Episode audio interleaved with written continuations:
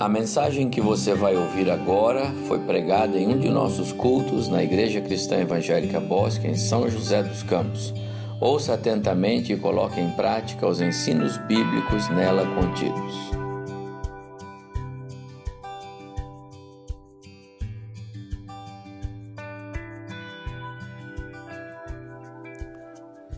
Abra sua Bíblia em João capítulo 10, nós vamos ler esse texto.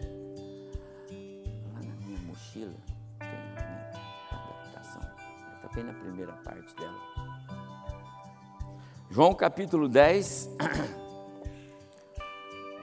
nós vamos fazer a leitura.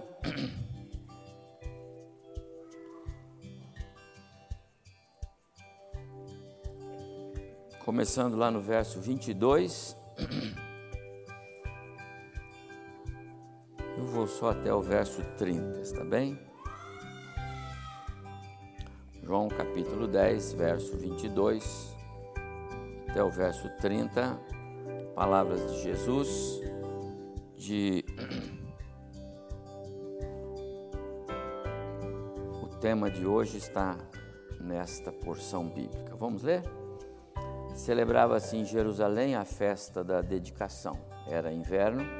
Jesus então passeava no templo, no pórtico de Salomão. Rodearam-no, pois, os judeus e o interpelaram: Até quando nos deixarás a mente em suspenso? Se tu és o Cristo, dize-o francamente. Respondeu-lhes Jesus: Já vou-lo disse e não credes. As obras que eu faço em nome de meu Pai testificam a meu respeito mas vós não credes, porque não sois das minhas ovelhas. Ele disse isso de maneira bastante enfática para aqueles que o interpelavam, tá certo? Agora o 27. Porém, as minhas ovelhas ouvem a minha voz, esse ouvir é o escutar, é o ouvir e compreender. Eu as conheço e elas me seguem. Eu lhes dou a vida eterna, jamais perecerão eternamente, e ninguém as arrebatará da minha mão. O verso 29 que eu já li: aquilo que meu Pai me deu é maior do que tudo, e da mão do Pai ninguém pode arrebatar. Eu e o Pai somos um. Vamos ler juntos o 28? 28. 28 e 29, tá bom? Vamos ler? Eu lhes dou a vida eterna, jamais perecerão, eternamente, e ninguém as arrebatará da minha mão. Aquilo que meu Pai me deu é maior do que tudo, e da mão do Pai ninguém pode arrebatar. Se nenhum verso mais da palavra de Deus tivesse sido escrito, somente esses dois já seriam suficiente para nós termos segurança nessa doutrina que hoje nós vamos ver dentro da linha das doutrinas bíblicas fundamentais do Evangelho, que nós temos eh, estudado aqui nas manhãs de domingo, desde o início do ano.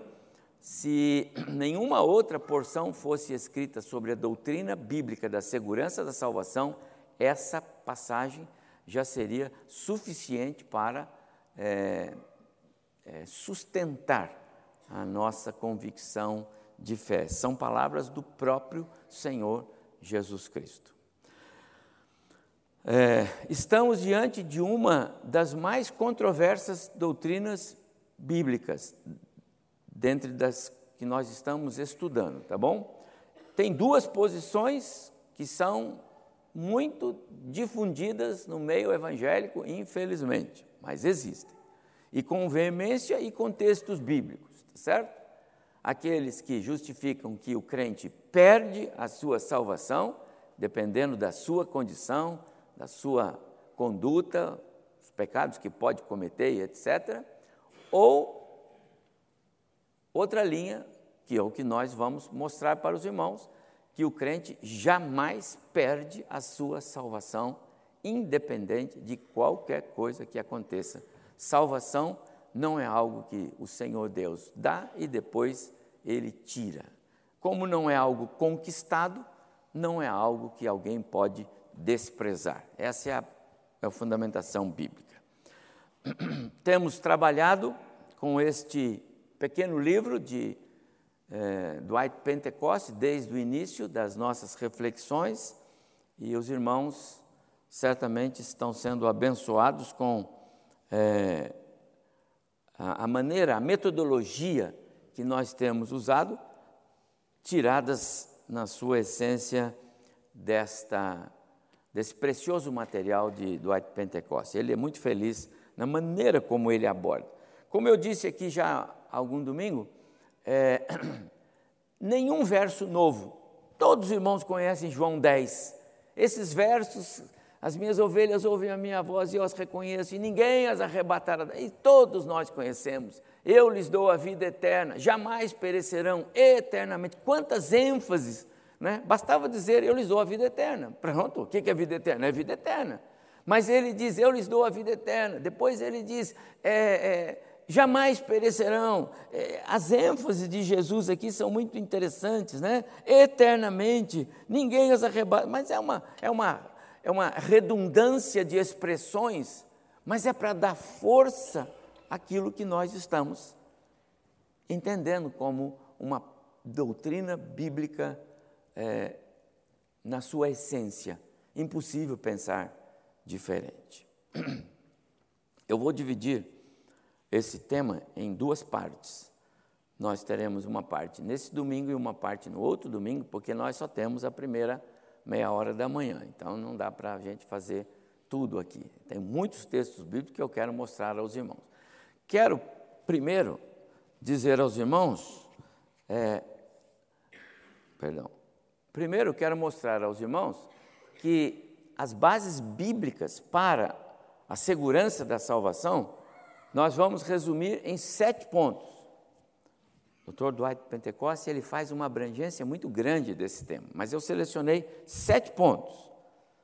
E não vou ver hoje com os irmãos, porque cada um deles tem suas justificativas e seus textos bíblicos. Mas eu preciso só dizer para os irmãos: a segurança bíblica da salvação está fundamentada na obra do Pai e do Filho. Não é algo qualquer que Deus fez. Ele amou e deu o seu Filho é o suficiente para nós crermos no que Deus faz com propósito. E Ele não faria isso de maneira a salvar e alguém depois se perder. Segundo lugar, o poder de Deus. Deus tem poder para salvar e poder para guardar. Portanto, a segurança da salvação está alicerçada nos textos bíblicos que nos falam do poder de Deus. Em terceiro lugar, nas promessas de Deus. Há promessas em relação a isso. Ok? João 3,16, Deus amou o mundo tão maneira todo aquele que não pereça, não pereça, mas tenha. Então, não pereça e tenha poder. Deus tem poder para isso. Em quarto lugar, o amor de Deus. Amor de Deus. Não é o amor do mundo, é o amor de Deus. E esse amor é suficiente para dar a salvação e garantir, independente dos caminhos errados que os filhos tomam. Os filhos tomam um caminho errado, mas jamais deixam de ser filhos. Não é porque o filho está fazendo algo que está totalmente errado que o pai diz: Esse não é meu filho. Pelo contrário, ele cuida do filho até debaixo d'água e às vezes até falhando na correção, mas cuida, é seu filho. Quinto lugar, a própria ressurreição de Cristo é suficiente para garantir a nossa salvação. Sexto, o próprio Cristo. João diz que ele é o nosso paráclito, o advogado. Como o diabo pode nos tirar da mão do Pai, se o advogado está lá para nos defender? Em sétimo lugar, a ação do Espírito. Então, esses são sete pontos que nós vamos estudar, mas não hoje. Eu quero pensar com os irmãos hoje os textos que não falam sobre a segurança, a, a, que não falam sobre perda da salvação, mas muitas pessoas usam esses textos pensando que eles podem dar sustentação para a, a, a justificativa de que perde-se a salvação. O primeiro são os textos que falam é, antes de Mateus 18. Deixe-me dizer, muitas muitas pessoas, muitos pastores, muitos pregadores, muitos professores, muitos cristãos é, usam o Antigo Testamento como fundamento para a perda da salvação. Lembra que no Antigo Testamento não havia essa, essa ação salvífica como acontece no Novo Testamento. Cristo ainda não havia se manifestado em carne, ele ainda não foi é, colocado na cruz, o seu sangue não foi vertido por nós, a sua ressurreição não aconteceu, aquilo só era uma realidade no contexto divino. Para Deus, tudo já tinha acontecido, porque Ele é o mesmo ontem, hoje e amanhã. Porém, no nosso tempo, no nosso cronos, não havia acontecido. Portanto, no Antigo Testamento, pecados, eles eram cobertos, aguardando a manifestação de Cristo. A, a ideia de salvação no Antigo Testamento, ela não tem o mesmo contexto do Novo Testamento. Portanto, em muitas passagens do Antigo Testamento, aparecem as expressões é, é, como Deus se separando do seu povo. Moisés não vou mais com esse povo, não ando mais. Deus separando, tirando o povo de si. Lá em 1 Coríntios capítulo 10, Paulo diz: é, muitos, a maioria, a, a, a, muitos foram é, abençoados no deserto. Muitos comeram do manjar espiritual, foram guiados pela coluna de, de, de nu, a nuvem de, de luz que, que à noite os guiava, coluna de fogo, a nuvem que os protegia do, do, sol durante o dia. Muitos tomaram da água que brotou lá na rocha e, e por aí afora. Mas Deus não se agradou da maioria deles, razão por que ficaram prostrados no deserto. Lembra desse texto? Então, morreram e perderam a graça, a bênção da salvação. Não, não está falando disso. Está falando de disciplina. Disciplina. Então, muitos textos no Antigo Testamento, quando fala sobre a, a, é, o povo de Deus sendo separado de Deus, não necessariamente temos que entender que ali está se falando que Deus é, é, é, é tirou algo que era dele por eleição, jamais. Então o texto é claro em falar sobre é, retirada de bênçãos, livramento, livramento, obrigado irmão. É, às vezes vitória, tá certo? Deus, então não é salvação. Outro texto, esse que está na tela, Mateus 18, a parábola do credor incompassivo. O contexto não é salvação. Jesus não está falando sobre salvação em Mateus 18. Esse texto que a, a parábola do credor incompassivo é um rei acertando contas com os seus servos. Tá certo? E aquele que foi lá em primeiro lugar, olha, você está perdoado. Aí ele volta e aí ele não perdoa o outro. Então agora castigo para o fogo eterno dele. Não está falando de salvação. O texto, Jesus está falando sobre obediência sobre crença no Evangelho, sobre a, a, a ideia de caminhar à luz dos ensinamentos que o Evangelho dá, sobre perdão, não sobre salvação. Às vezes nós é, tiramos uma frase ou uma sentença que nos interessa de uma passagem bíblica para querer dizer, está vendo? Olha, esse tinha, agora não tem mais. Olha o contexto qual é a ideia, a mensagem do texto. E aí nós vamos entender o que se, o que se fala. Outra, outro verso que eu quero, outra passagem que eu quero destacar, essa de 1 Timóteo 4, de 1 a 3, com relação aos apóstatas dos últimos dias. Ora, o Espírito afirma expressamente que nos últimos tempos alguns apostatarão da fé, por obedecerem a espíritos enganadores e a espíritos de demônios, pela hipocrisia dos que falam mentiras e que têm cauterizado a própria consciência, que proíbem o casamento, exigem abstinência de alimentos que Deus criou para serem recebidos com ações de graça pelos fiéis e por quantos conhecem plenamente a verdade. Aqui fala de apóstatas, alguns apostatarão da fé.